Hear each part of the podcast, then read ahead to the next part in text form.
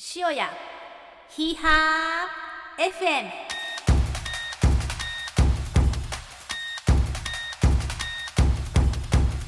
皆さんこんにちは。ご機嫌いかがでしょうか。神戸のトレランチーム塩屋マウンテンクラブの朝ポーツ担当はるかです。今日の塩屋は日朝練があったということでなんかすごくにぎわったというふうに聞いております。はい、初参加のメンバーもはい、いたということではい。えーっと、今日はですね、あのー10月に行われるフォレストトレイルの思想会にメインメンバーがみんな行ってて、そんなにたくさん朝練来られないかなと思ってたんですけれども、あの結構早いメンバー、石毛さんとか早田さんなんかも含めて来られてたのと、新しく入ってこられた有田さんって方と。それと3回目の山本さんって方も来られたので結構にぎわったイベントにはなりました。おという、えー、岩本ビッグボスからのコメントでございました。はい。なんか天気が午前中晴れてたんですけど今雷も鳴ったりしていてなんか落ち着かない天気にはなっておりますがまあそんな塩屋も今日も平和です。ということで、えー今日のゲストを紹介したいと思います、えー、岩本ビッグボスも今いらしておりますが。岩本です。よろしくお願いします。お願いします。はい続いて。古田です。黒田さん。はい、朝から走ってきました。おはい、日朝練参加した。参加してきました。ね。はい、はい。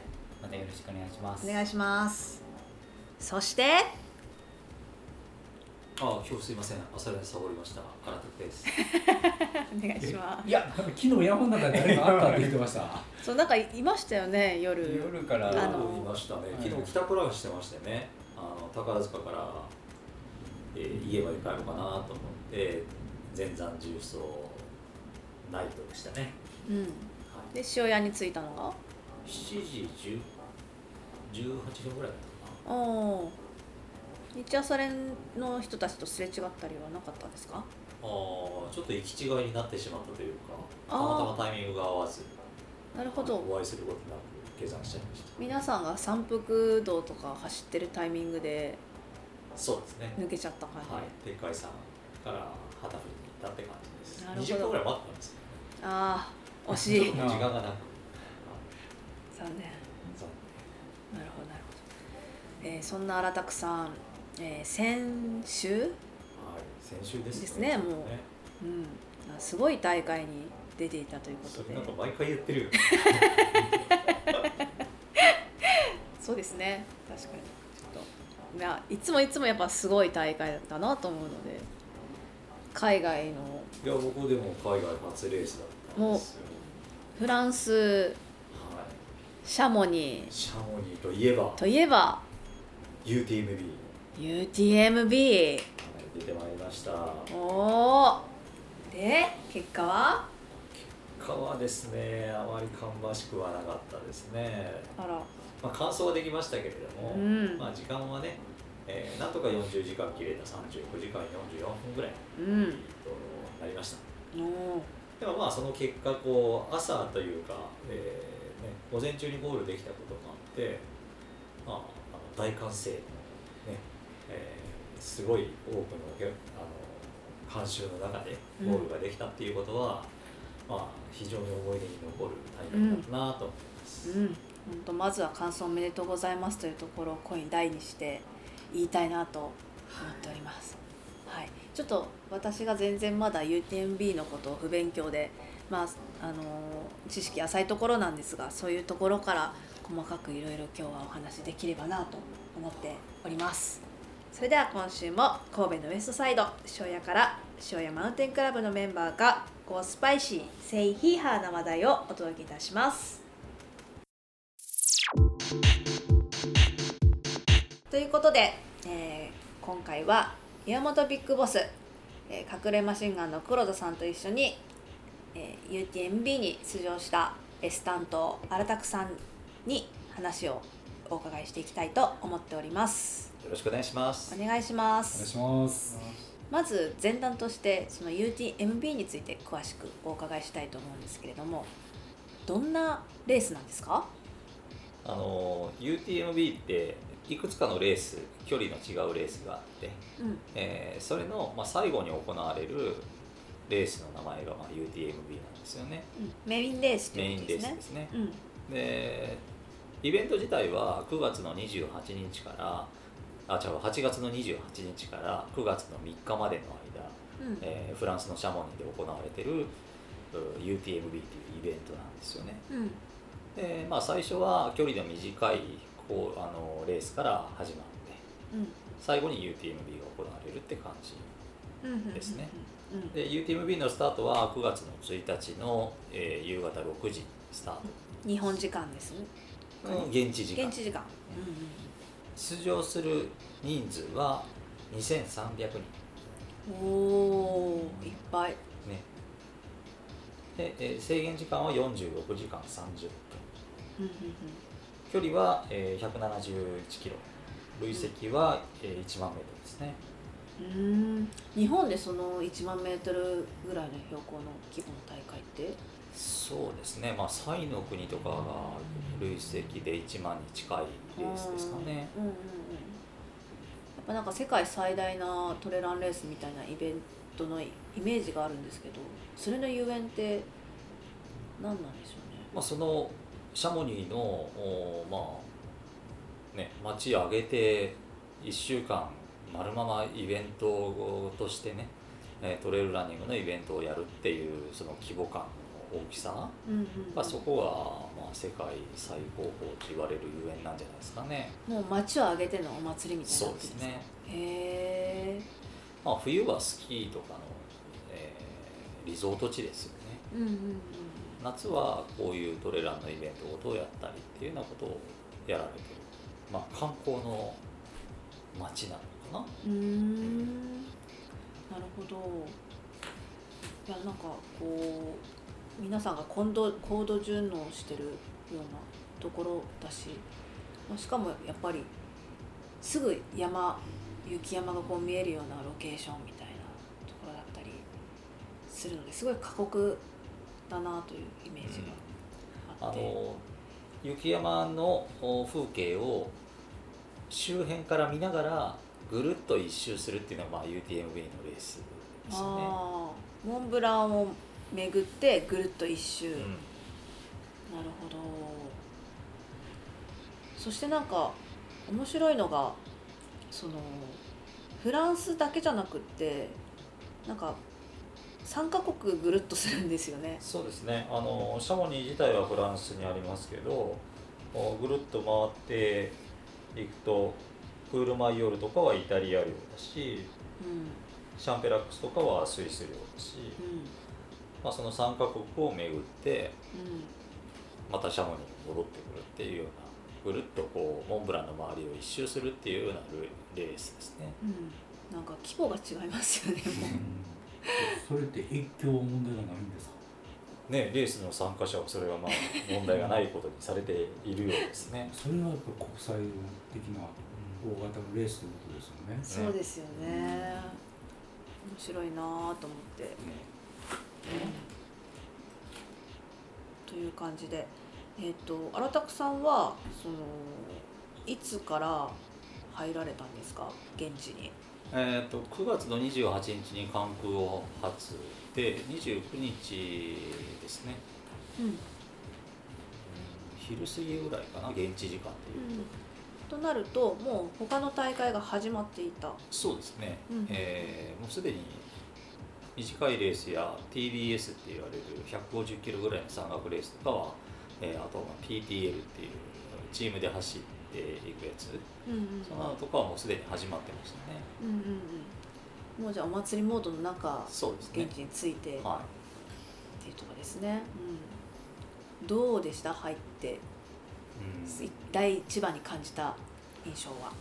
いやもう本当に街全体がもう UTMB 一色になってるなっていう感じで、うんうんうん。えーまあ本当あらゆるあの見たことないようなトレランメーカーとか、まあ、世界中からこういろんなトレランメーカーが集まるエキスポ的なものが、えーへあったりとか。え、うん。あそうだな。え今年 UTMB って20周年ですって。で、まあ、過去の20年間のその歩みっていうようなのが、えー写真と文章であの綴られてるような、えー記念館的なものが作られてたりとか。うん。なかなか見どころが多くて、うん。えー楽しいイベントごとになってるなっていう感じですね。でまあ街のカフェテリアとかでも皆さんねお茶やお酒を飲みながら、えーまあ、選手が帰ってくるのを待ってたり、帰ってきたらみんなで声援を送ったりとかしながら、まあ、過ごしてるっていうのが、まあね、すごい楽しげな雰囲気のうん。街でしたね。なんか世界中のランナーがこう集まってるからなんか楽しくないわけがないというかこう同志がいっぱいいてうん。なんかピースフルな空間だなっていうふうに今そうですね、思いました。ううんうんうん、アータクさんはその自分のレースが始まる前はどんなことをしていたんですか？んそうですねあのまあ高度順応したいとかいう思いがあるわけでもないんですけど 単にまああのおのぼりさん的に、えーモンブラン行ってみたいなみたいなので、うんえーなんていうんですかねゴンドラに乗って、うんえーその雪山のえー4000メートルのところまでうん。行けるゴンドラに乗ったりとかしてあと4000はまあ。氷河の中に入れる登山鉄道に乗ったりとか、え、何ですかそれ？氷河の中。うん、中をくり抜いてあって、まあ、その中を歩いて歩けるようになったりするうーん寒いんですかなんか。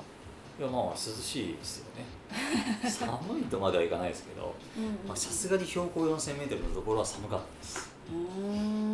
薄いダウンジャケットとかだともうなんか凍えそうなぐらい寒いところでうんうん。もう、ね、別に濡れてるわけでもないのに足のつま先があの感覚がなくなっていくぐらい寒かったですうん。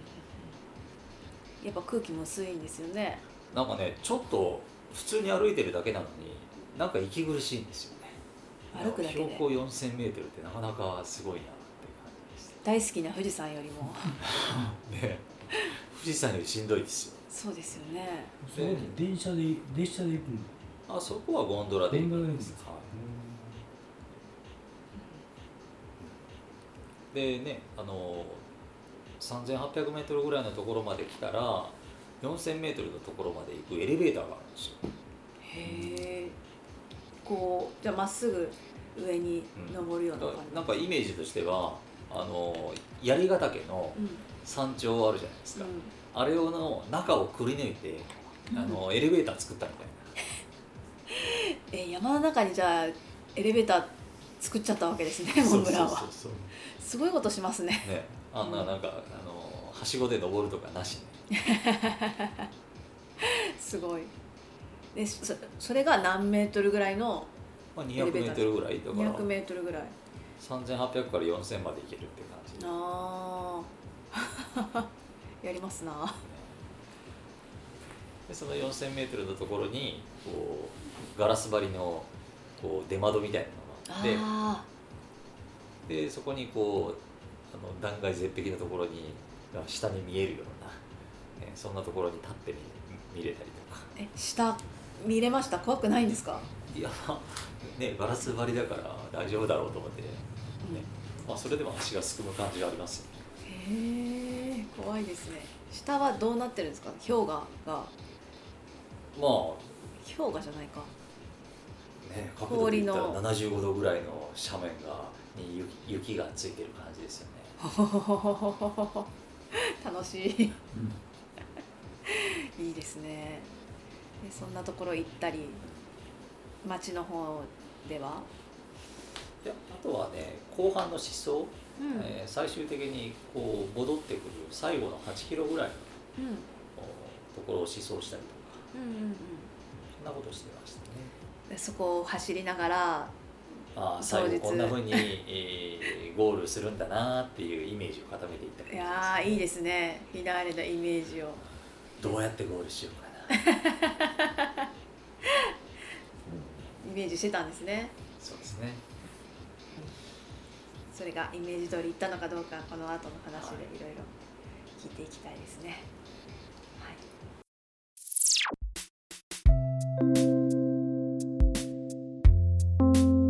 ということで、えー今新たな参加者として空気を読まない男筆算が登場いたしました、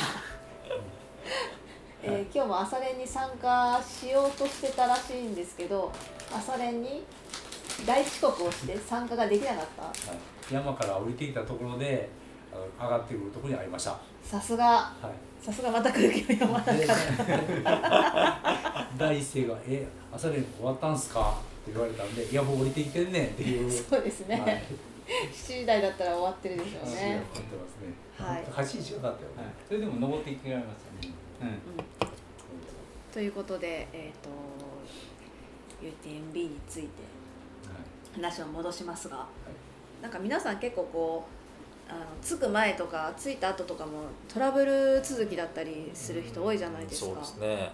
うん、そういうのはなかったんですか？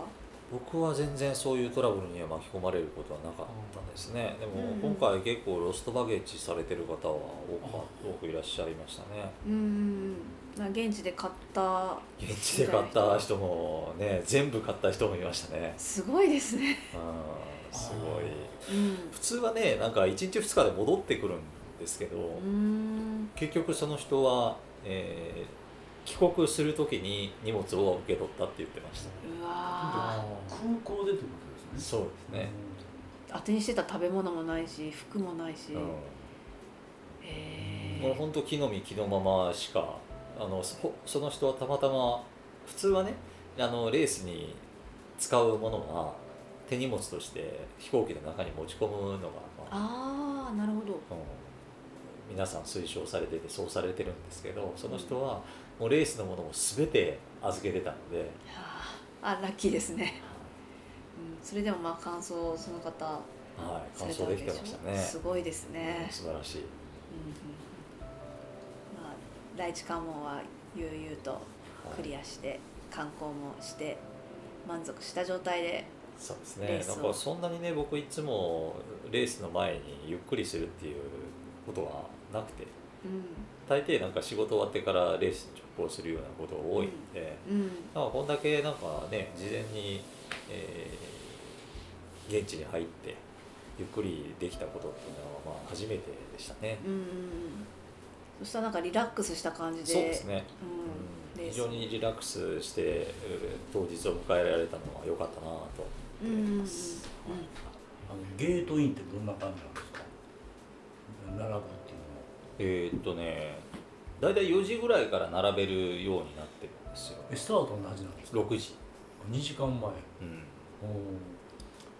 じゃあそれでまあねポールポジションじゃないですけどそういうとこが取れるという感じなんですか？あのエリートのランナーが入るスペースはもう紐でくくられてて中には入れないんですけどそれ以外のまあ、一般ランナうんーの部類はその日本みたいにゾーンが分かれてたりするじゃないですか、はい。A ブロック B ブロックとか、F ブロック。そうそうそう。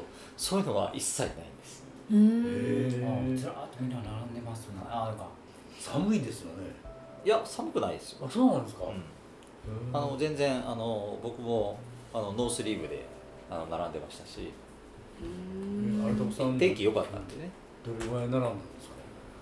僕もでもそうですね4時半過ぎぐらいからはもう並んでましたね、と1時間半ぐらい。うん。へえトイレ行きたくならないのかがすごい心配なんですけど。うーんとねなんでしょう。寒くないんですよね。まあ言ったらすごい人数は周りにいてるからもう風が全く当たらないんですよ。うんうん。でまあ天気も良かったし全然寒くない。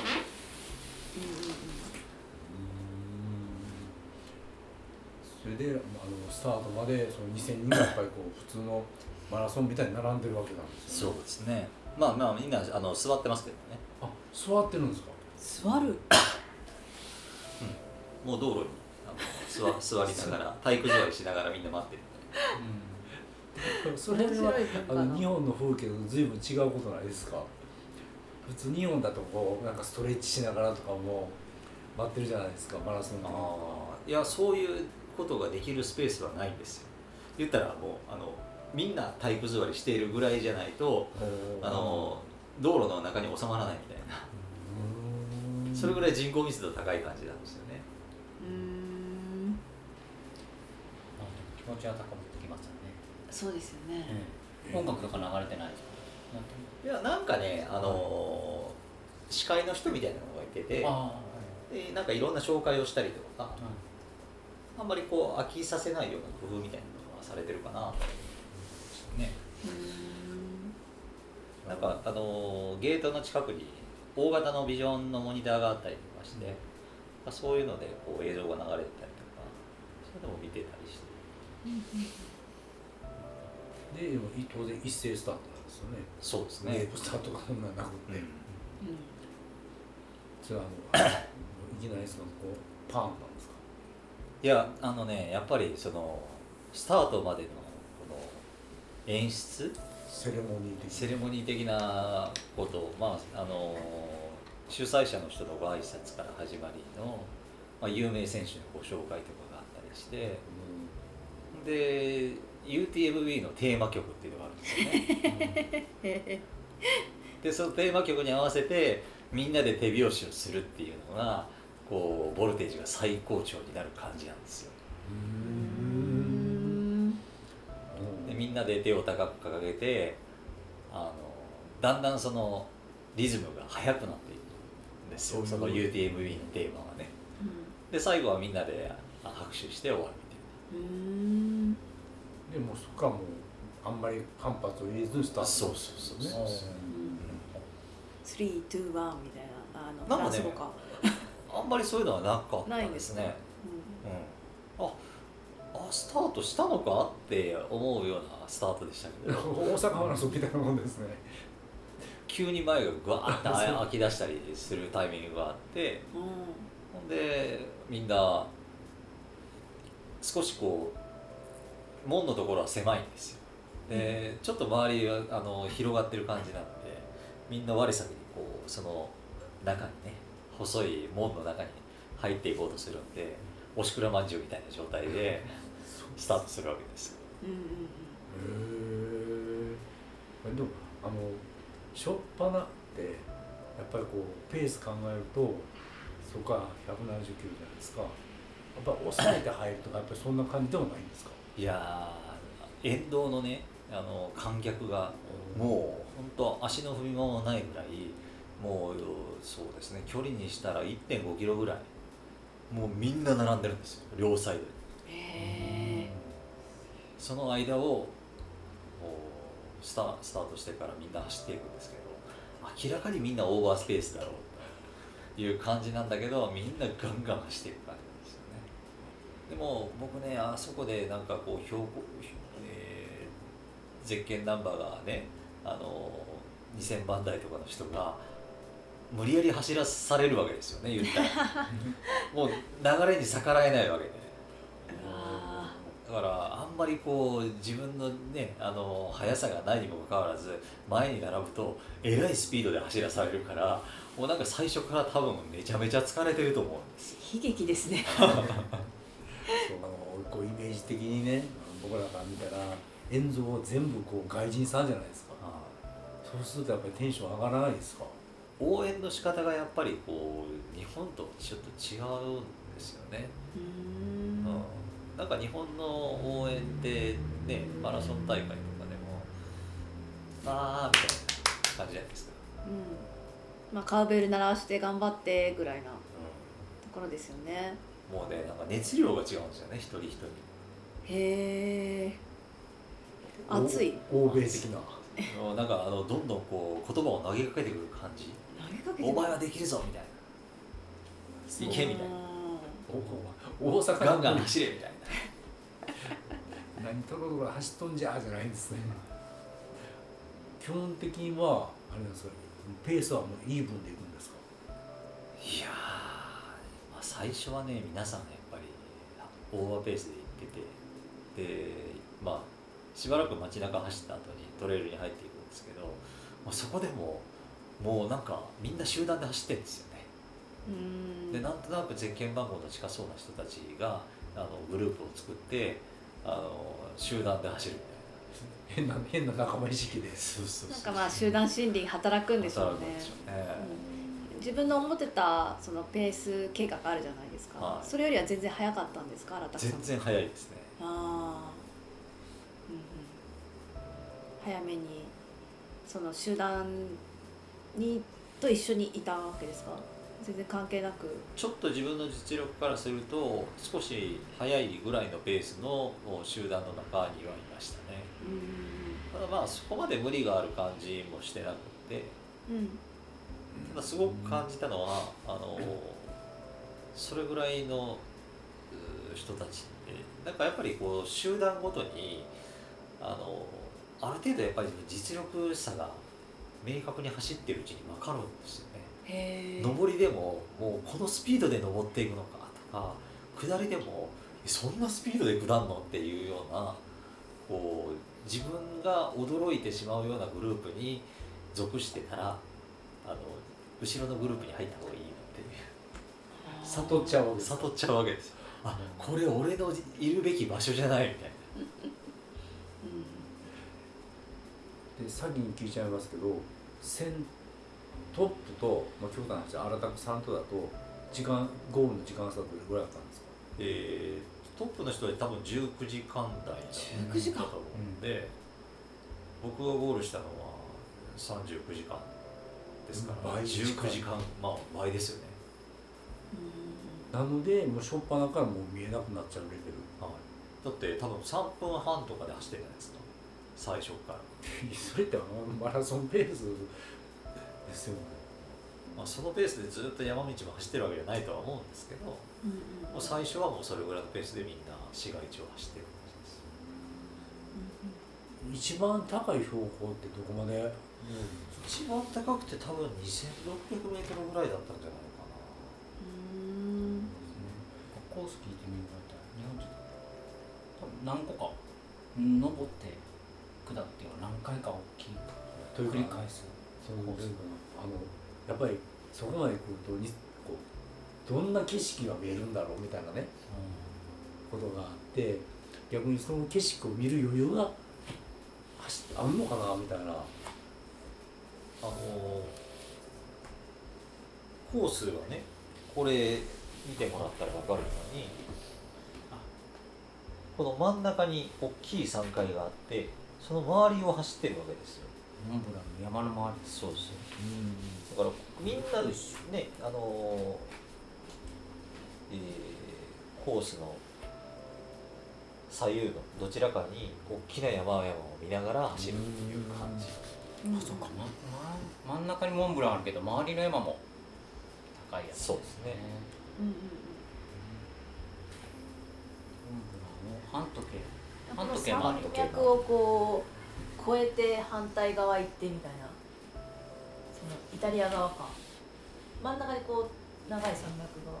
最初フランスをスタートしてから一回イタリア。イうん。半時計回りに。ですよねタリアに入ってスイスに入ってまたフランスに戻ってくる、だから、えっと、前半に一個割と高い山々がありの後半にも高い山々がありのみたいなイメージですけどね。ずっと高いんですかね？大体1500メートルからあの2500、600メートル。うん。1500年フランスイタリア？ででまたフランスもう一箇所一カ国が入るんですか？フランスイタリアスイス。フランスイタリアスイス。イタリアはずっとなんか高い感じのうん。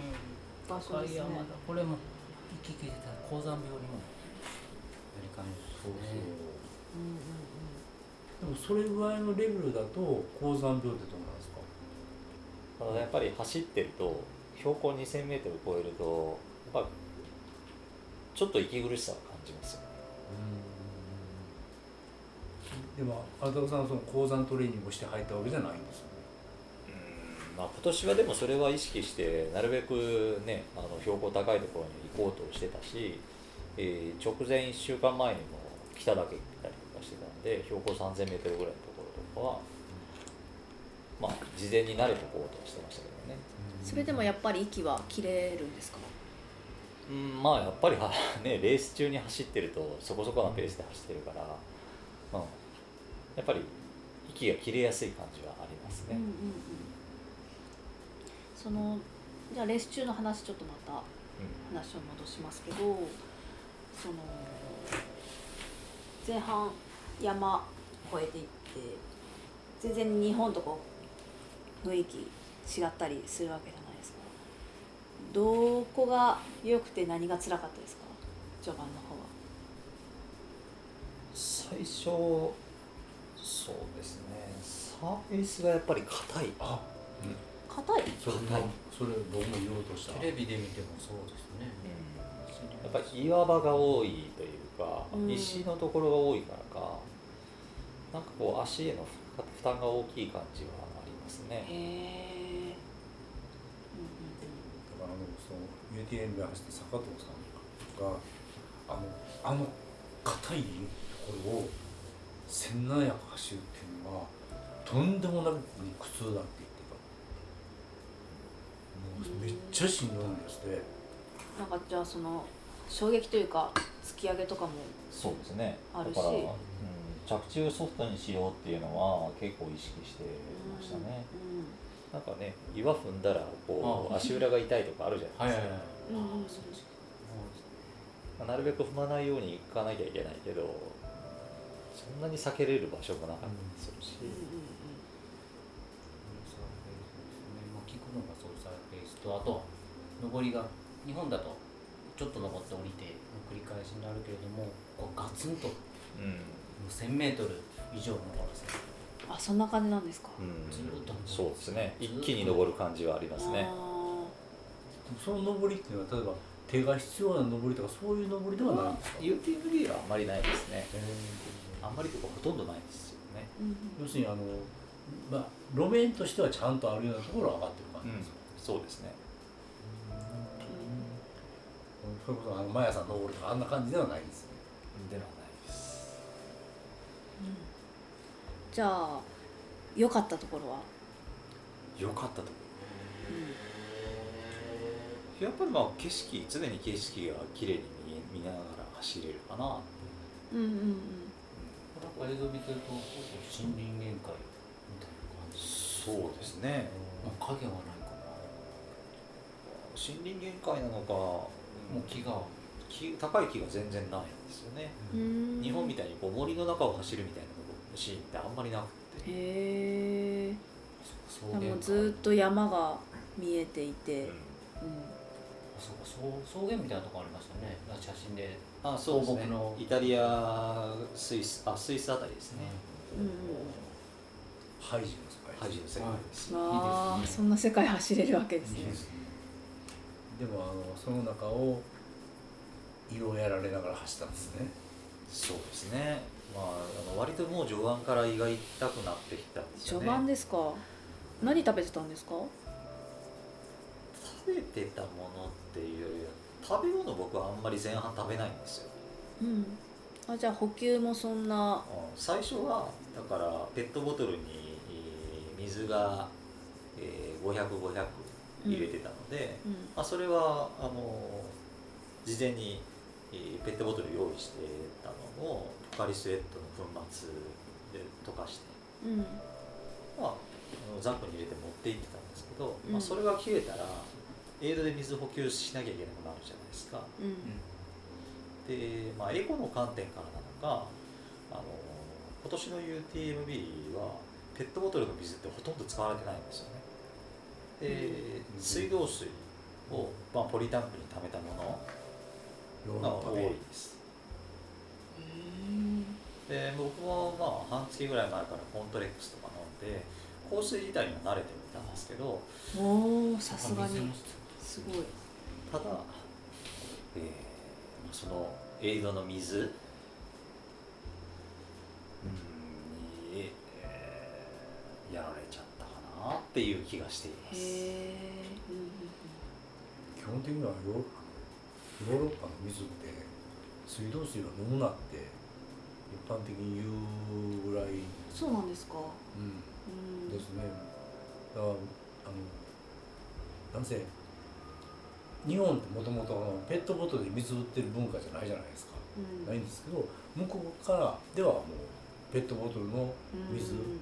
喫茶店でもお金払ってあの水を頼むうんっていう文化なのでだからコーラなんかもそれで言ってか言ってましたよね。なんかその何こう炭酸水を水道水にしてコーラ作ってたんでそれはあたさんそんなんでやられちゃったみたいなことを書いてましたね。コーラもだからペプシのあのコーラエキスと、えー水道水を混ぜて、うん。ソーダストリームで炭酸加えて作るうんそれを飲んで。まあ、それがえ、ね、こう大会の公式エリアでは提供されるからまあ、飲まざるを得ないし、うん。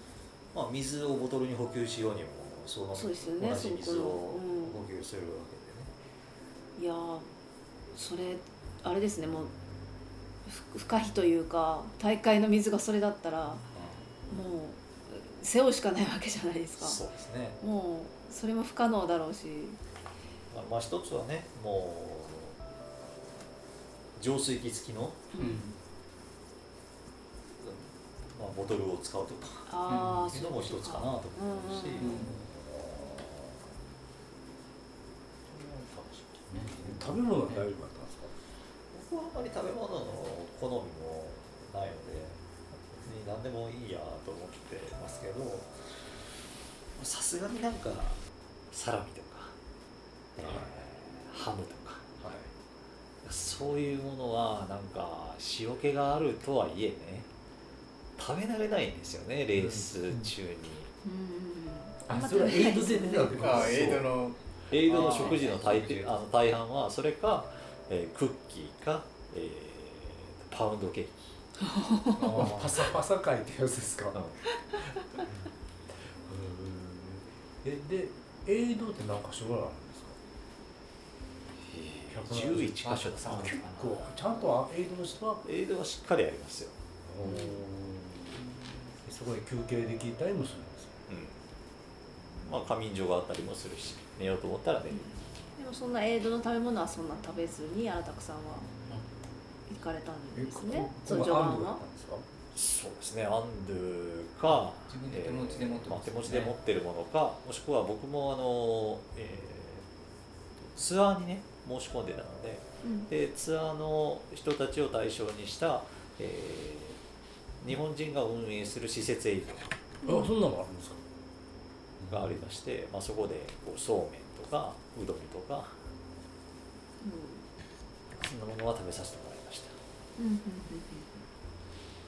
うんただ胃胃がやられてしまってからはあんまり食べれないですよね、うん何キロ地点ぐらいから？いやもう最初50キロ。いやそこまでいかないな。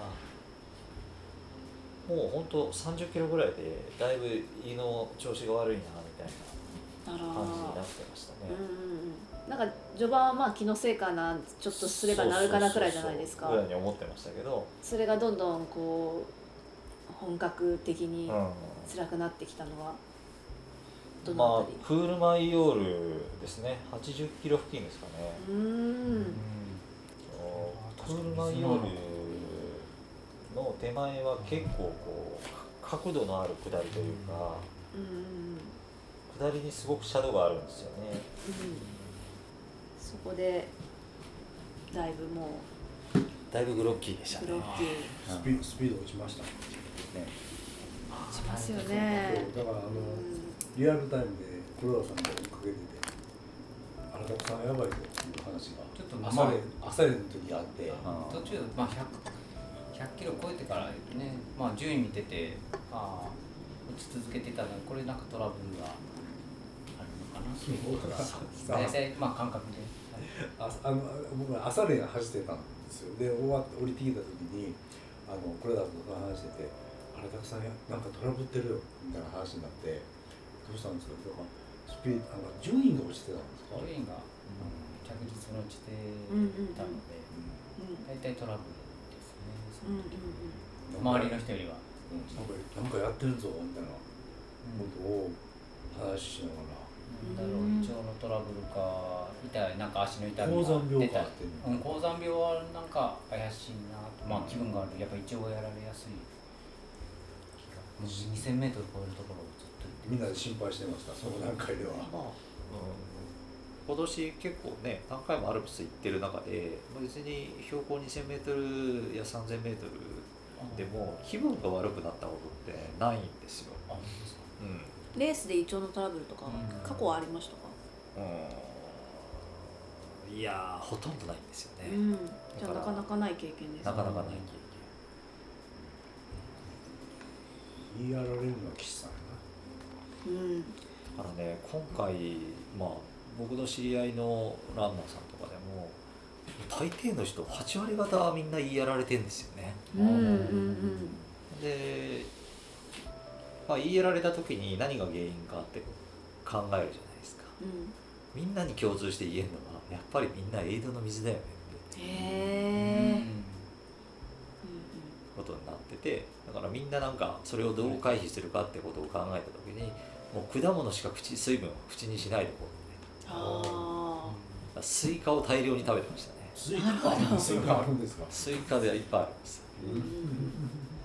多分このレースの期間に1.5玉ぐらい食べてそう。そんなに？あまあ至る所にエイドにスイカはあって。そうそう。それを何個も食べる。あのエイドのスタッフの人が「お前何個食べるつもりだ」って言言われたぐらいだからねそうでしたか。あじゃあそれ食べるうちに胃は治っていったんですか、まあちょっとずつ治っていったかなとは思うんですけど、言ってもまあ水分だけしか取れないから、うん。エネルギーにななるものをやっぱりもっと取れるようにならないとなと思いながら、まあ、なかなかこうジェルを入れようにも吐き気するし、うん。うんいまいちやなと思ってたところにまあ、うんイタリアあたりかな。あの途中山小屋があって、うん。まあ、そこでパニーニとカフェオレを頼んうん。イタリア海ってやつですね。で、で固形食をねあの、うん。入れてみたらまあだいぶ回復したんですよ、食べれたんですね。まあ、普通の食事だったら食べれたなあ感じでしあそれは幸い。幸い。うんどどっかであの日本人のスタあのサポーターが駆けつけてるんですよね。ああそれが最後ね。最後なんですかうん。140キロ付近ぐらいのところで、まあ、あのサポートに来てくれた方がいらっしゃったんですけど、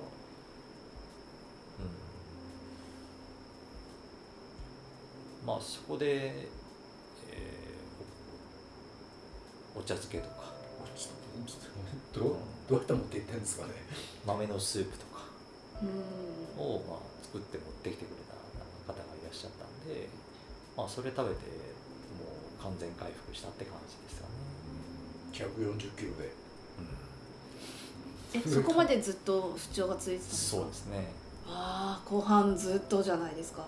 中盤からもう後半にかけてうん。大体もう80キロぐらいから140キロぐらいまでうん。ほぼほぼもう果物ぐらいしか口にしてない。えー。それは辛い。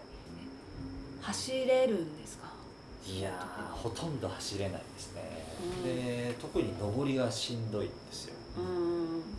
で上りを登っていくと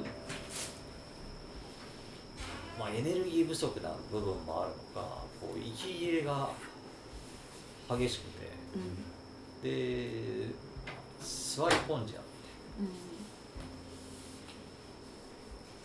ねなんかこう座り込んで吐き気がまた強くなっていく。なんかそんな時間帯が多くて。だからまあいいペースの集団についていったとしても置いてけぼりになっちゃうんですよね。だから自分がどんどんどんどんこう後半のグループに吸収されていくというか。うんなんかそういう時のメンタルってどういう感じになるんですか？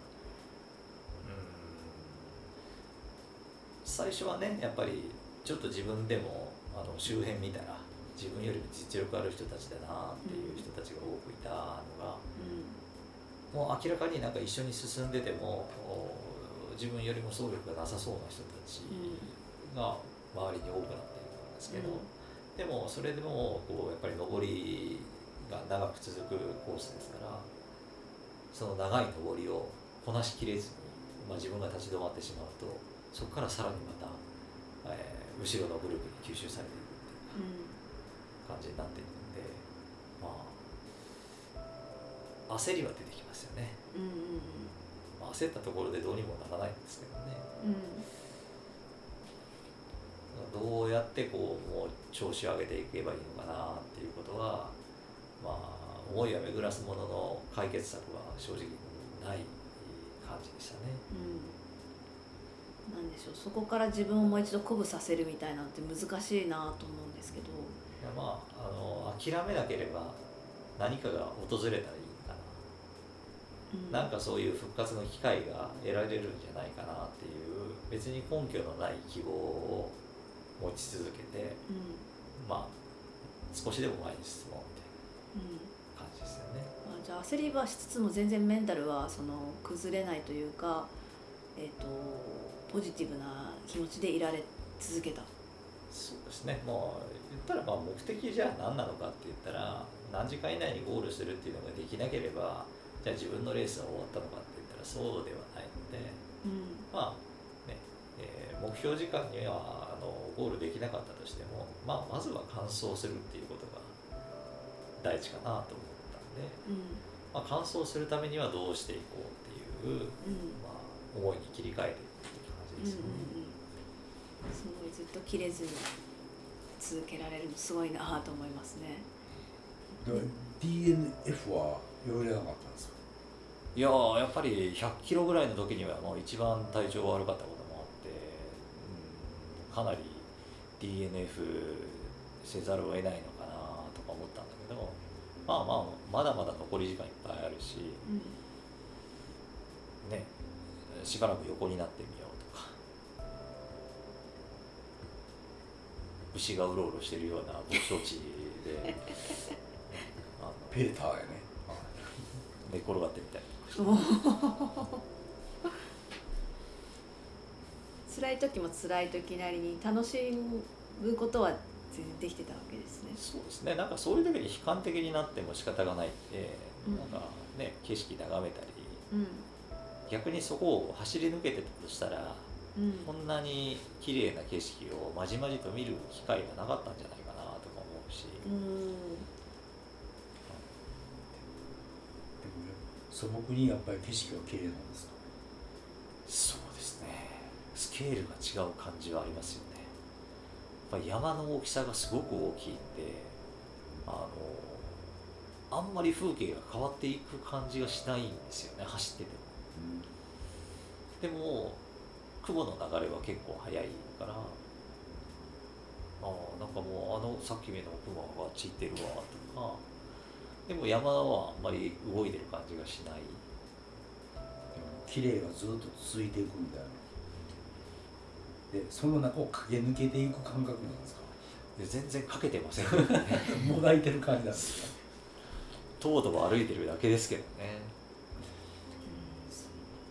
でもそれがねトレイルランの魅力ではありますよねそうですね。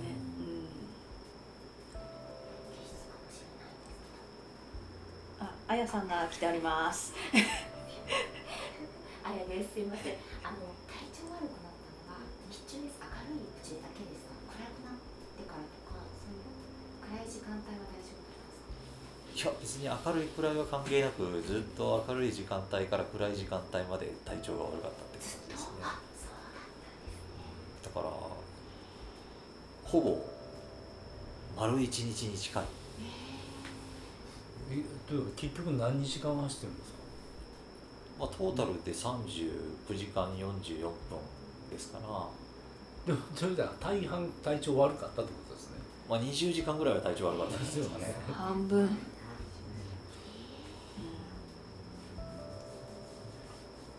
で結構あの日本選手選手でとか、まあ、含めてやっぱりそういう人は多いんですか？まあ、今回胃がやられてないってもう胃が元気でガンガン走れましたっていう人は僕の周りで聞いたことがないですね。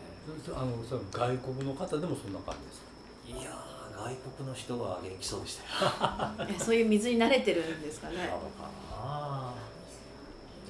単純に外国の方って走り方はやっぱ違うんですか？あんまり日本人と変わんないですか？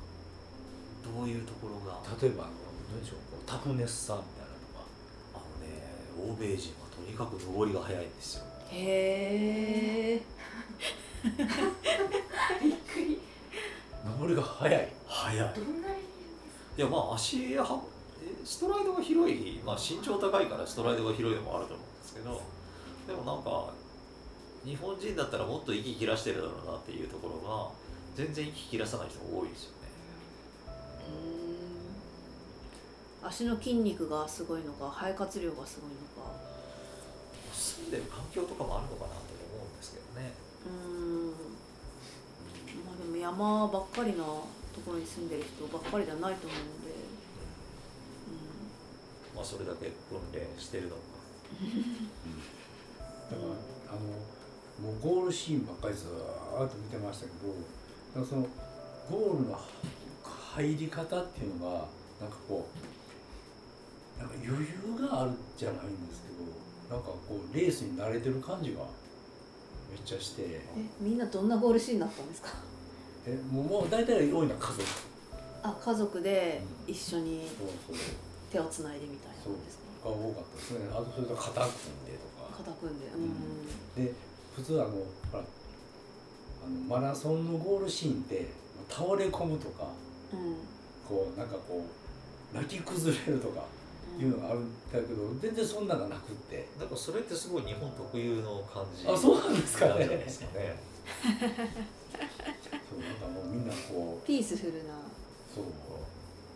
やったぜみたいな感じじゃないですか。そう。うん、だから僕あのこう黒田さんと話をしててねあの荒田さん絶対トラこれトラブってるよみたいな話があったじゃないですか。だから結構あのこう今今で言うとこの日本的なゴールシーンをちょっとイメージしてたんですけど全然イメージが違ってて ちゃかっこいいみたいなことになったんですけど。じゃあフィナーレに向かうところの話を聞きましょうかその復活してから。うん。復活したのが何キロ地点ぐらいの？えー、多分140キロいやもうちょっとかな。140キロぐらいか、うん。だから。そこから30キロあるわけですね。うん、約30キロ弱ぐらいでしたね、うでまあそこから、まあ、大きな山を登ってちっちゃなアップダウンを繰り返してちょっとだけもう一回登ってずっと降りていく。んうん。そんな感じのコースでしたけど、まあ、その間はこのレースのうちで一番元気に走れたかなっていう感じでした。うん。なんかじゃあ少しあのまた一緒にいる人たちのパーティーも変わっていって、そうですね。だからその間に多分50人ぐらいは抜いてると思うんだけど、うん。その間に抜かされた人は最後1人だけ。ああ、うん、めちゃめちゃ元気になってますね。うん。そのね最後抜かされた1人はあのもう山の中で置いてきただろうと結構競ってたんですけどで。でも最後の下りに差し掛かったところで一気にスピードを上げてもうだいぶ引き離したなってもう姿見えなくなったから多分大丈夫だろうと思ってたんですけど、うん、うん、あのシャモニーの街の中に入ってきた時に僕と同じ会社の人があの同じ UTMB に出ててうん、であのその方は、まあ、残念ながらリタリタイアされててうん、であの僕のゴールタイムの予測タイムを見てあの街の入り口のところで待ってたんですよね。うん、で、まあ、ビデオを撮りながらあの後ろから、えー追いかけるような形で、えーそのゴール付近に、まあ、向かう途中ずっとついてきてくれてたんで途中立ち止まってちょっとザックの中から国旗出してって言って。で国旗を出してもらって。うん、で国旗を広げてやってる間にああのそいつが 後ろから来て「あ俺俺行っていいの?」みたいな ちょっとこっち気にしながらあのゴールの直前気を使ってくれたんですね。お俺出ていいのかな？でもうあどうぞ行って行ってってって。でその人は先にゴールしたんだけど、うんでまあその後ねあの余裕を持って旗を広げて、うん。えー最後のゲートの前の大観衆のところでハイタッチを繰り返しながらゴールをしようと思ったんですけど「おいこっちには来ないのか」みたいなことを反対側のやつが言うから U ターンして戻っていった。あ そういうやつはあら荒田さんらしいみたいなコメントもありましたけど U ターンが。そうゴールシーンねみんなで動画シェアして見ましたけど、こという反対が片方のこう沿道の人たちに国旗をこう背中掲げながらマントのようにして走ってハイタッチしていってでぐるっと 戻って反対側の人たちまでハイタッチしてでからのゴールでしたもんね。よかったね。すごいなんかねす笑顔で。めちゃめちゃ楽しそうなゴールシーンでしたね。まあいい形でゴールできてよかったですね。うん、うん、あの国旗はずっと忍ばせてたんですね。だから途中80キロぐらいのもうレードでデポバッグがあるんですけど、うん。そのデポバッグの中に最初から入れてたんですよ。うんうんで出る時にデポバッグから取り出して、うん。まあ、残りの半分うん。はもう旗とともに 進んだわけです。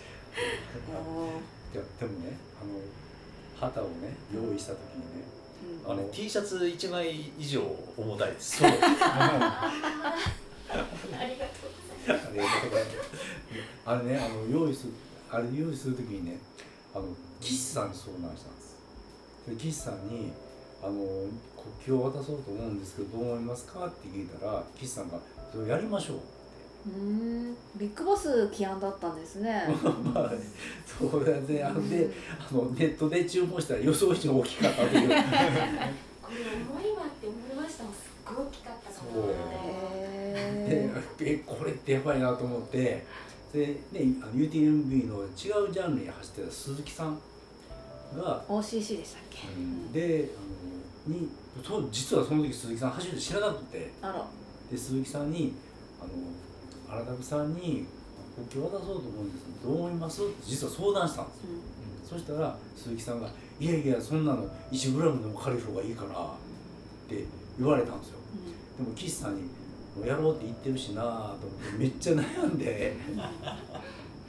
でいやでもとりあえずじゃああの持って走らなくてもいいからお守りで渡そうと思ってそっからはもう常にもうイベントごとにそれを持って行ってこう寄せ書きしてよ寄せ書きしようってあたくさん応援してるでしょみたいな感じで書いてもらってずーっと。だからでもそんなに書いてもらう機会がないなと思ったのでうん。だからあの最初みんな大きな字で書いてねみたいな。うんうん字で言っててでこの部分だけはあの SM マーク入れるからうん。うん書かないでねっていう空白を設けといて。右下にありましたもんね。あれはあのク近子さんが手書きしてもらってくれたんですけど。あ手書きだったんですかあれ？プリントじゃなくて。あれはあのちょっとぼ僕がミスってあのやっぱり SM なんで SM ブルーで眼鏡を書いてもらいたいうんうん。と思って黒だったらおそらくプリントできたみたいなんです。あそうなんですね。でもあの近子さんが全部違う手書きしてくれて。うん、へえすごい。そこから水曜朝でも持って行ってうんで沼地さんの書いてもらって朝でも持って行って書いてもらってってしして集めてで渡す時に「荒田さんこれ持って走らなくていいですよ」っていう実は荒田さんはデポしないって言ったんですよ。おお。ででもねちょっとあまりの重さにこれデポするしかないなと思ってでデポしないんだったらこれ持って走るんやばいやろと思って170キロうんと思って荒田さんに「これ持って走らなくていいですから」っうん。て渡したうんんですよ。ただそれをゴールシーンで持ってたっていうのでもうみんなめっちゃ感動してしまって。いやーあのサボりまくりクラブだった私はそんな旗をあげたことも知らず。あすごい日本の国旗を持ったあなんかマントを背負っているすごい。と思ってなんか愛国心強いなぐらいしか？思ってなかったその中そっちそうみまあその後なんかメッセージを書いているあの写真とかを見てあこういうなんかコメントを持ったあのコメント書かれた旗だったんだっていうのをその後から知ったんですけどそういうのを見て皆さんはやっぱ感動していいゴールだと思ってたってわけですよね。思いが詰まってますもんね。うあのあのねずーっとゴール見てると3人ぐらい旗持ってるんですよ。で国旗とかクラブ旗とか持ってるんですよ。みんなちっちゃいんですよ。う んまあそうですよね。こうして持ってるんですこれぐらい。背負ってる人いなくて。え これめっちゃやばいと思いながら。これでもまあでもあれだくさんあの持って走らなくていいよって言ってるしあのまあ持ってないないだろうなと思ってしてたら持ってたんで。いやそりゃ感動しますわ。そう。うん。だからもう近尾さんなんか泣いてたと思いますよ。うん。私でも泣い泣いたもん。なんかちょっとってたんで僕はあの、うん、そううんそう。だからもなんかみんなの思いを背負ってくれたなと思って。いや参加したかったな。ついてたのかなぱはるかちゃんも書いてくれてるだろうと思って。いやよ読まなければバレてないはずみたいな。そう。だからあのなかなかこうみんな会うところがなくてそう黒田さんは絶対どっかで会うと思ったんですよ。黒田さんも書けずだったんですあれははい。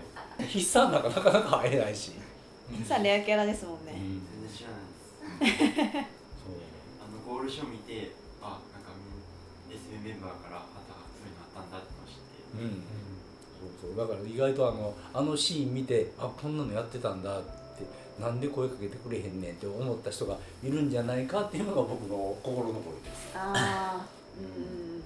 サポートの人に預けたりっていうのはあんまりいやゴールにサポートの人はいないんですよ。いなかったサポートの人は皆さんエイドにいるじゃない。ですかだからゴールに確実に待ってる人っていうのを見つけられなかったんですよねはい。なるほど。鈴木さんももう帰国されてたしあ他の人たちもまあ同じレースに出る人はいるけれども、先にゴールしてる確証は全然ないわけでそうですね。確かに。まあ誰かにあゴール付近で預けとくとかいうのはちょっともう無理だったんででもあれってどどの辺で出したんですか？あのカメラ自体は走ってるところから来てるんですよ。だからだあのこう掲げるところっていうのは映ってなくて。あのあの道路ってこうハテナのマークみたいなぐるっと回る。ぐるっと回ってくるんですよ。そのハテナの起点のあたりだからもう人がずっといるんですか？こいやもちろん沿道の人はずっといてるんですけど、まあ市街地ですもんね。うだからこう応援がいっぱいいて。でそのね応援の人たちも「お前何してんだ」みたいな「早く行けよ」っていう感じだったんだけど とりあえずあの後ろから旗を出してもらってでねあのえー、と向き合ってるかなとか 大事大事。あるある。表裏はなってないあるあるなんですねよくゴールして反対だったみたいなのあります。そうならないようにちょっと最新の注意最新の注意。があそんな途中で一人で帰る。そうそうそう。そうしてるうちに一人抜かれて。あそうか。抜くのもそうか。なんか暗黙の了解でもうここら辺からはそうああそうそう。順俺待っといた方がいいのかなっていう感じだったんだけど、い、やもう待たないってくださいっていう感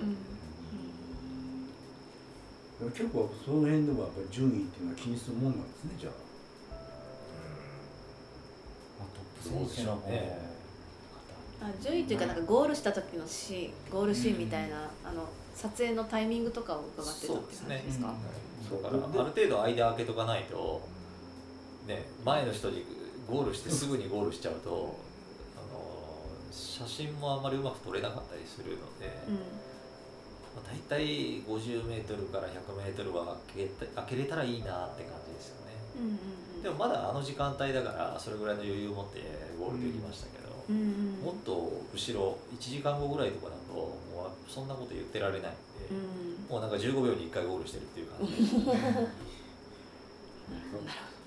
からでもねあの詰まってるところでは本当に数秒しか映らない人も結構いたんですよ。でも荒田さんは U ターンシーンまで映ってたんで。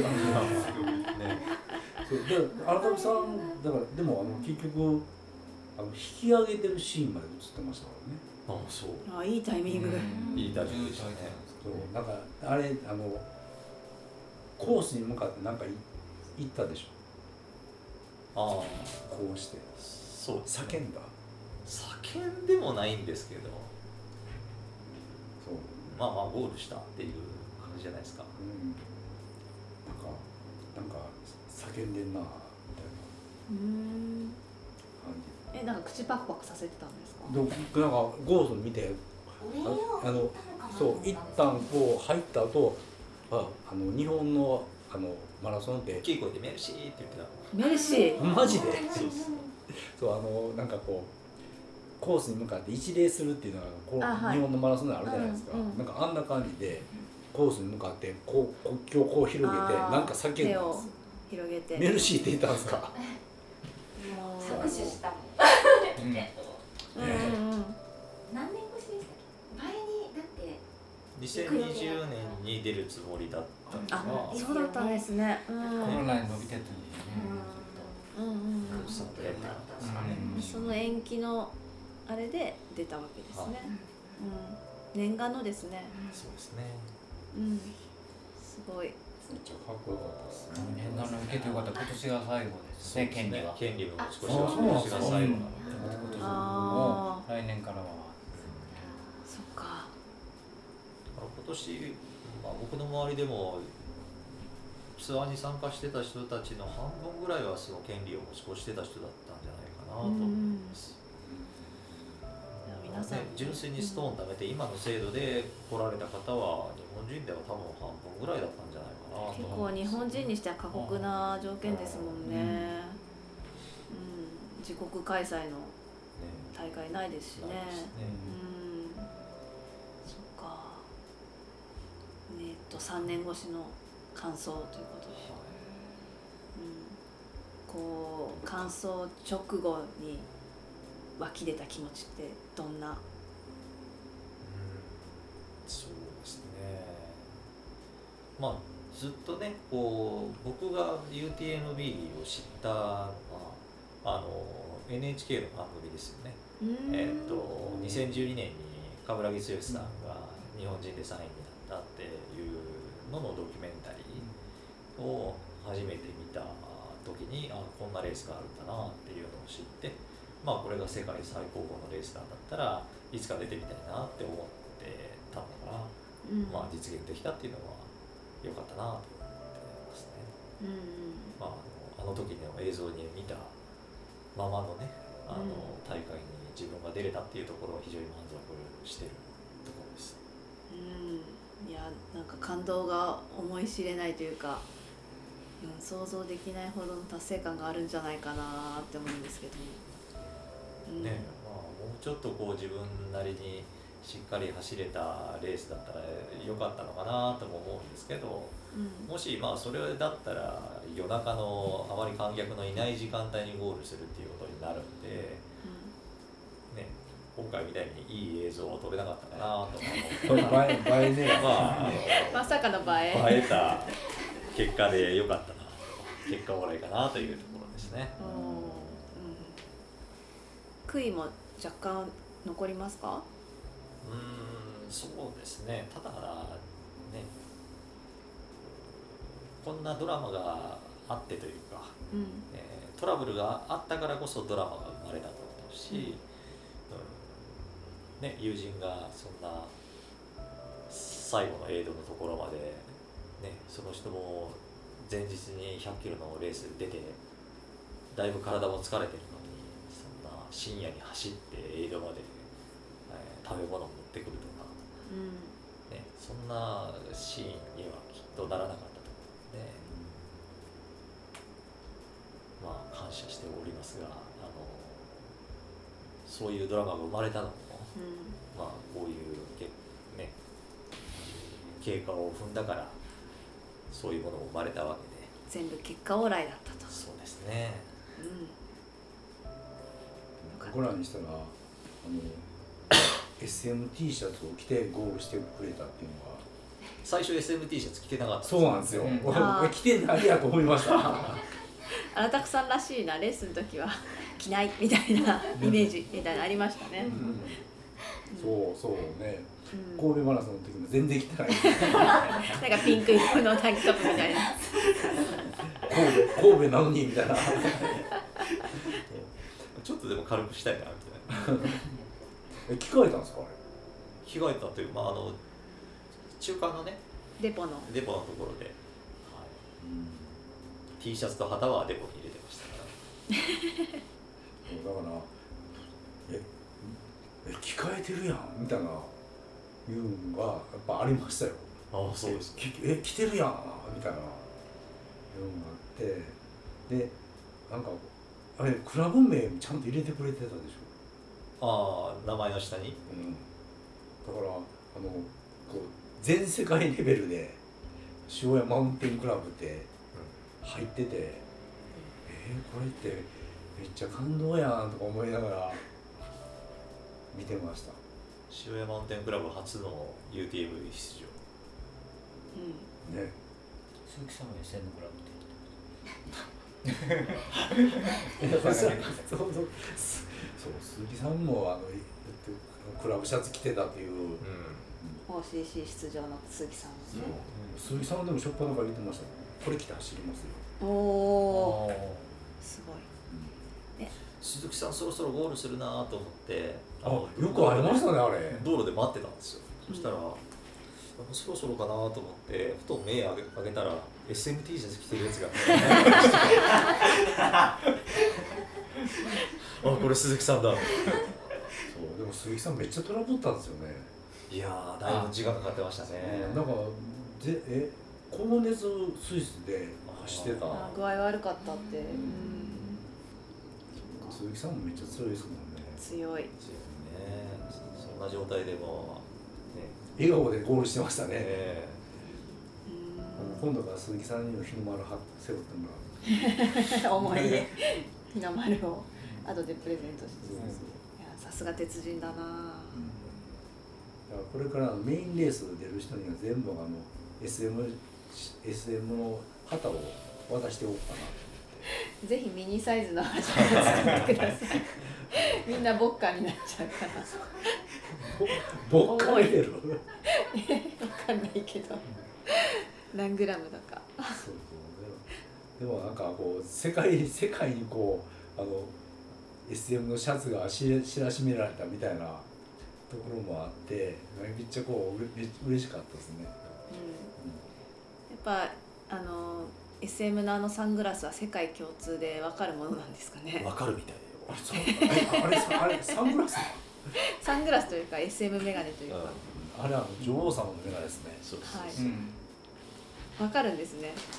指さしてねあの指摘されたって鈴木さん言ってたそうね。あお前はお前は変態かと言われても 変態か。荒拓さん指さされなかったんですか？いやあのー通りすがりに「お？っていう顔されて笑われる感じです。そうそう。ちょっと失笑気味なまあでも赤赤のメガネになるとよかったですね。目立ちすぎ。あまだ水色だったからこうねうん。まじまじと見ないと分かんないけどあれが赤だったらだいぶ目立つ 初代の T シャツの方だったんですね、ちっこめちっこ。あの UTMB の公式が出してるこの2023年の UTMB のハイライトビデオみたいなのが YouTube に上がってるんですけど。え？それに一瞬映ってるんですよ。その旗をうん、あの背負ってるとこおー。いやああ背負ってたあの旗良かったですねじゃあ。確かに。日の丸うん持ってる人は。そうなんですか？いやいや選ばれやすいかもしれないですね。見とかないか見とこ後でみんなで見ましょうか。でかい旗が正解ですね。あそうだね。そうですね。なんか正当化してますね。お前に顔らへん待ってそれ本当にあの最後の最後まで悩みましたからね。これでかすぎるし重すぎるやろうと思って。そういうあ華やかな雰囲気をこう最後のゴールには持ってもらえたからよかったかなっていう、まあ、特に U ターンしたしね。U ターンはいつまでもこう言われそうです U ねターンそんなになんかインパクトあった？ありました。なんで戻ってんねん ゴールせんのかーいってちょっと関西人っぽい感じがした。だからねあれねあの見てると単にあの関西弁で言うと1ピって U ターンしてるみたいに見えるんですよ。あ向こう側の人にハイタッチをしなするために回ってる風に見えないんですよ。あああそうだ。そうそう。だからなんでここで回ったんやろっていうんでそれであなたくらしいみたいなことによく見てると向こうの人がハイタッチするために回ってるんですよね。そうそうそう。だからなんかこうあの関西乗りみたいな。うん。そんな感じはしました。したんですねやっぱり。やっぱり春の映えを狙うじゃないですか狙ったんですかそうそう。前を狙っていた。いやいや余裕かいって話ですよそこでこう反対だったりとかしたら映像に残す側がねああこれあんまりだなって思った使えねえならみたいな。そうそうそう。これ却下とかなるじゃないですか。前日のその思想があったわけじゃないですかここ走るんだなって。その時もここで国旗を出してここで広げて笑顔でハイタッチしてゴールしようは思ってたわけです。あ思ってた思ってたんですか？そのための下見です。あそうそうそう。えでも体調良かったら暗いうちに絶対ゴールできる実力があるからなんか私暗いうちにゴールされるんじゃないかなっていうふうに思ったんですよ。でも、まあ、体調幸い崩されて。幸い。いやあのシーンができたのそれがあった明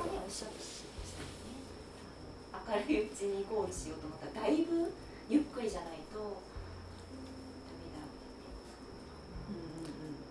ってで次は何出るんですか？次はフォレストなんですか。フォレストの32キロ、10月のう21とかでしたっけ？22 22うん。1ヶ月以上フォレストは SM であの結構イベントになってるのであのそこで僕に負けた人はもいやいやどうどうなん罰ゲームどうなんですか？罰ゲームう罰ゲームですよね。スクワット？そんな短いレースで僕に負けてたら。いやいやそれはちょっとやめてくださいよ。えフォレストレールって何キロなんですか？32じゃん32キロ。38? 38? 38 38いや僕はあのあの県外レース初なんですよあビッグボス出るんですね。はおおー。SM クラブってからは何人ぐらい出るんですか？い10人超えてるんじゃないですか。おああそんな出るんですね。全部大体10人ぐらい。そうあの岡山にあのメンバーのね佐藤ちゃんっていう。ああ佐藤ちゃん。うん。こう彼彼女がいて、まあ、ちょっと彼女に会いに行こうみたいなところもうんうんあって。うん。うんだからそうで SM すクラブは。ね。佐藤ちゃん出るのが去年スイーパーしてたボラそうなんかボラなんでしょ、うん。うん。うん。いやだから去年ゴールした時に佐藤ちゃんが声かけてくれたんです。ああそれのそれの関係なんですか？それの時に初めて佐藤ちゃんと岸君と僕と初めて会ったって感うん。うん。でも去年岸さん優勝してるんですか？じ優勝してるね短い方で。38いやめっちゃやばいやんそんなまあそんな思い出の大会ということですよね去年。そうですね。あのちょっと運営にうちの会社の人が携わっていてうん。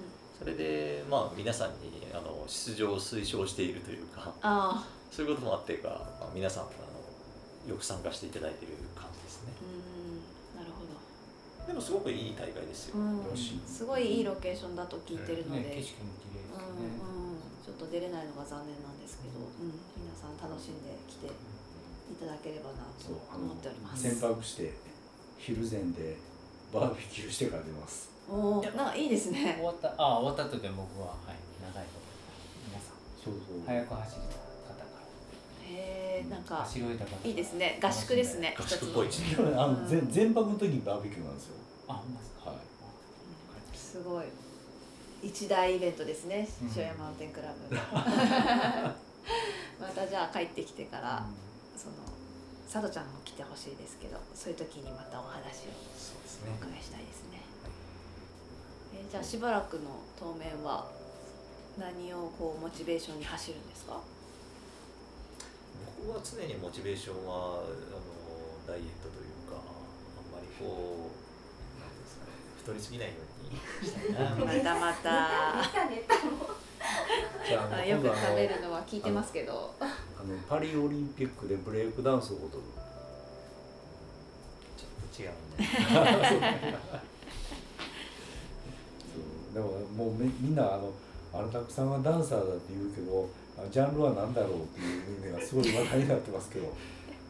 いやあのちょっとまあ体がねあの思うように動かせなくなってきてるなっていう感じは今していて、えー以前に比べてこう身体操作の能力が下がってきてるなっていう感じがしてるので、まあ、ちょっとウルトラトレイルは一旦お休みしてこう身体感覚を取り戻すためのトレーニングや、えーダンスバレエなんかをやり直すのもいいかなと最近は思ってということは次お目にかかるのはレオタードの荒拓さんですね。まあそれもあり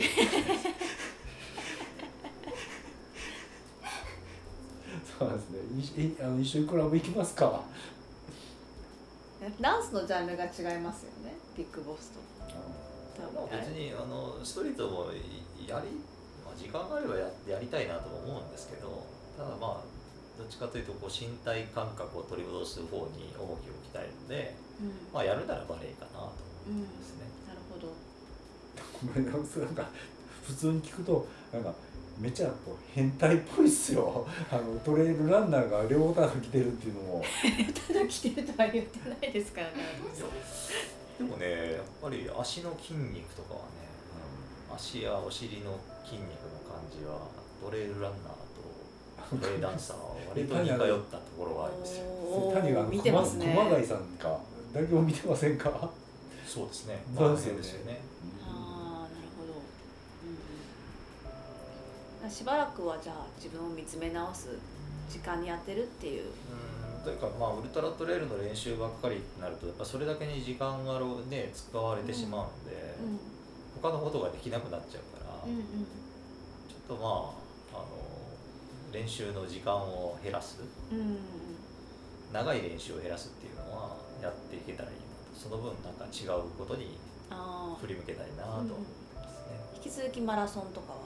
そうですね。マラソンに関しては、まあ、もうちょっとスピードを磨きたいなと思っていて、はい。まあ、次の神戸マラソンでまずは2時間40分を切れるようになるといいなと思ってます。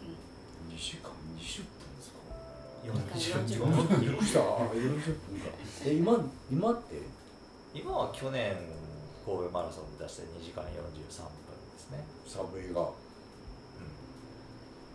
そんな感じでいろいろねお伺いしてみました、はい、次の次なる海外選手は誰になるのか。荒拓さん鈴木さんに次ぐでも。海外レース参戦者は誰になるのか、今回の荒拓さんの UTMB の参加で結構刺激受けた方が結構多いと思うんで、うん。ね、松村さんなんかもね、うん。言ってましたね、うん。出たいなって言ってました、うん、なんかね続々そういう海外レースにも出れるあの関門じゃないやなんだえっ、と敷居が低くなるといいなと思いますそうですね。ノートもそうですねあそっか。予定が入ってませんでした。君は。行く直人 MP の話ってもうだいぶあれですか？終わった？終わった？まあそれは後でしますか。あのまだあの積もる話もあるかと思いますが この後ちょっとマイクを切ってからいろいろ 二次会みたいな感じで話聞いちゃいましょうか。そうしましょう。ねあの配信の方には申し訳ないですけれども。はい。裏話をしましょう。裏話をいっぱいまだまだお聞きしたいと思ってますのでお願いします。はい、はい。という感じで一旦荒拓さんの UTMB 話をお聞きさせていただきましたここで塩屋マウンテンクラブからお知らせです。塩屋マウンテンクラブでは毎週日曜日朝6時から日朝練を開催しております。朝6時塩屋駅北口魚屋さんのある方に集まって旗振山鉄海山と登った後また時間に余裕のある方はいろんなところへ行っていろんな練習をすることができます。朝からヒーハーできて有意義な一日の始まりになること間違いなし。興味のある方はぜひ参加してみてください。そして、えー毎週水曜日は岩本ビッグボスによる四五前ロード練がございます。こちらも毎週水曜日朝6時、えー塩焼き北口魚屋さんなる方に集まって前子公園の方まで、えー往復1 0キロちょっと走ります。なんでボボス笑ってるんですか？あのはいお待ちしてます。こちらもぜひヒーハーしに来てください。ということでそろそろお別れの時間になります。はい、えーゲストがたくさんいらっしゃいますがいかがでしたでしょうか？はい、えー、UTMB のお話あんまり深い話はできませんでしたがおまだまだ深い話してないんですね。あそうですね、えー、まあそれはあの直接会った時に聞いてください。そうですね、はい。えーぜひぜひ、えー、荒拓さんに会いに塩山で来ていただければと思います。ちなみに10月22日に、えー岡山県で開催されるフォレストトレイルにあの塩屋メンバーは数多く参加しますのであのぜひお話ししてみたいななんて既得な人がいましたら来てください。はい。フォレストレイルヒルゼン新庄2023はい。という大会ですね。岡山県の、えーヒルゼンで行われるレースに塩屋マウンテンクラブ一同荒拓さんはじめ、はい。たくさんのメンバーが行きますのでぜひ、えー今会える SM クラブメンバーということで、はい。ぜひ遊びに会いに来てくれると嬉しいです。はい。SM シャツを見かけたら声かけてください。そうですね。あの SM クラブのメンバーの目印のシャツをみんな着てると思いますので、ぜひ気軽に話しかけていただければと思います。はい。ということで、えーそろそろお別れのお時間にます。それではこの先もヒーハーな週末をお過ごしください。塩屋マウンテンクラブのはるかと岩本と坂藤と黒田とあらたくと筆算とあやでした。せーのごごきげんよう